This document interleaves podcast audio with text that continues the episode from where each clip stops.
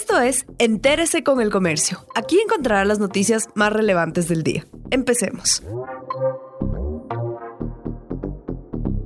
A continuación, los temas más destacados en el comercio este sábado 23 de mayo.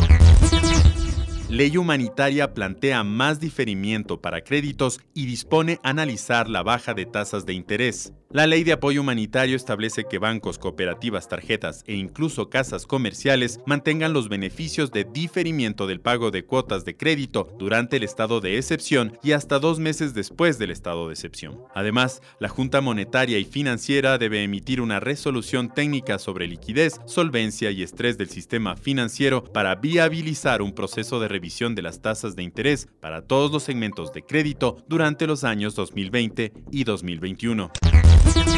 En el sistema penitenciario del país hay 526 personas contagiadas con COVID-19. El 87% de los privados de libertad que dieron positivo para el nuevo coronavirus están concentrados en la cárcel de Ambato. El servicio de rehabilitación asegura que los presos enfermos son aislados en celdas especiales y se les mantiene en observación médica o en los casos más graves se les traslada a hospitales. Datos oficiales señalan que hay tres privados de la libertad que fallecieron por coronavirus.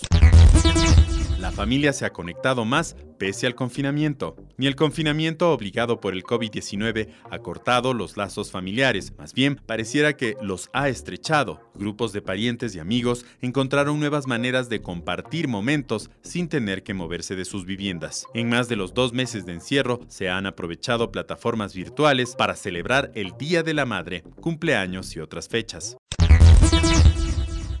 209 accidentes de tránsito durante la emergencia sanitaria. Si bien las medidas de restricción decretadas desde mediados de marzo redujeron los índices de accidentes de tránsito, en la capital se siguen registrando siniestros. 209 percances se han reportado desde el 17 de marzo hasta el 18 de mayo, según la Agencia Metropolitana de Tránsito. Los accidentes causaron 16 fallecidos y 104 heridos. Las causas más frecuentes son el exceso de velocidad, no respetar las señales, condiciones ambientales, fallas mecánicas, conducir bajo la influencia del alcohol o sustancias, cambiar bruscamente de carril y manejar con fatiga.